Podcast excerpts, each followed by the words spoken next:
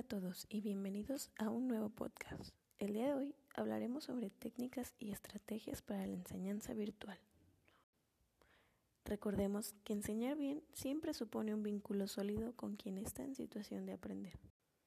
Dentro del entorno digital, los elementos que interactúan en el acto didáctico son el docente, el estudiante, la materia y el contexto de aprendizaje. Estos componentes conforman estrategias divididas en dos principales grupos, los cuales serían Estrategia de aprendizaje. Consiste en un procedimiento que el estudiante adquiere y emplea como instrumento flexible para aprender y solucionar demandas académicas. Estrategias de enseñanza son aquellas ayudas que el docente ofrece para facilitar un procesamiento más profundo de la información. Ahora bien, ¿Qué estrategias de enseñanza se deben aplicar en un curso virtual?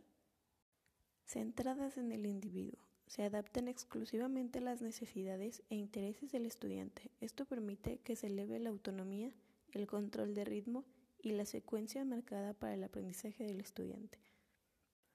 Centradas para la enseñanza en grupo. Dentro de esta categoría intervienen dos roles, la figura del expositor y el grupo receptor del contenido.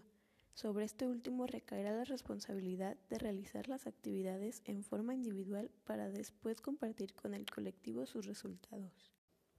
Centradas en el trabajo colaborativo.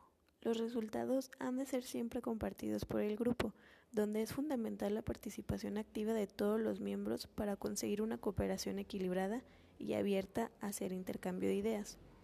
Por su parte, el docente debe brindar las normas y estructuras de las actividades, además de realizar un seguimiento continuo y su posterior valoración. ¿Cómo definir las técnicas? Una vez que hayas definido la estrategia que vas a implementar dentro de tu curso online, es necesario pasar a las técnicas que potencializarán tu contenido.